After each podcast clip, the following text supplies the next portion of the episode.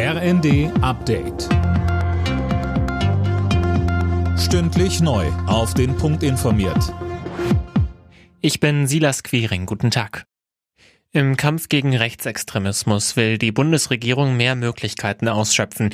Innenministerin Faeser hat ein Maßnahmenpaket vorgestellt. So soll Rechtsextremisten das Waffenrecht entzogen und das Bundesverfassungsgericht besser vor Einflussnahme geschützt werden.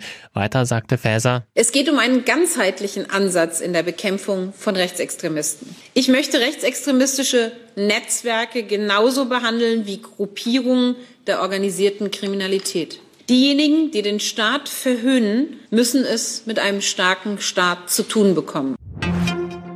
Gewaltandrohungen, Diskriminierung, Rassismus. Hass im Netz wird zu einem immer größeren Problem. Das geht aus einer Studie hervor, die Familienministerin Paus vorgestellt hat. Betroffen seien vor allem Frauen, Menschen mit Migrationshintergrund oder auch Aktivisten.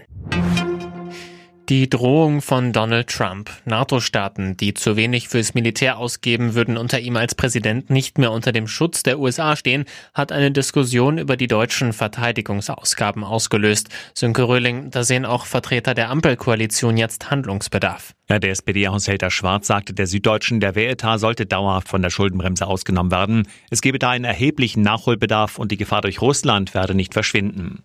Zuvor hatte schon der CDU-Verteidigungsexperte Kiesewetter gesagt, das Sondervermögen für die Bundeswehr müsse eigentlich nicht 100, sondern 300 Milliarden Euro schwer sein, um die Bundeswehr kriegstüchtig zu machen.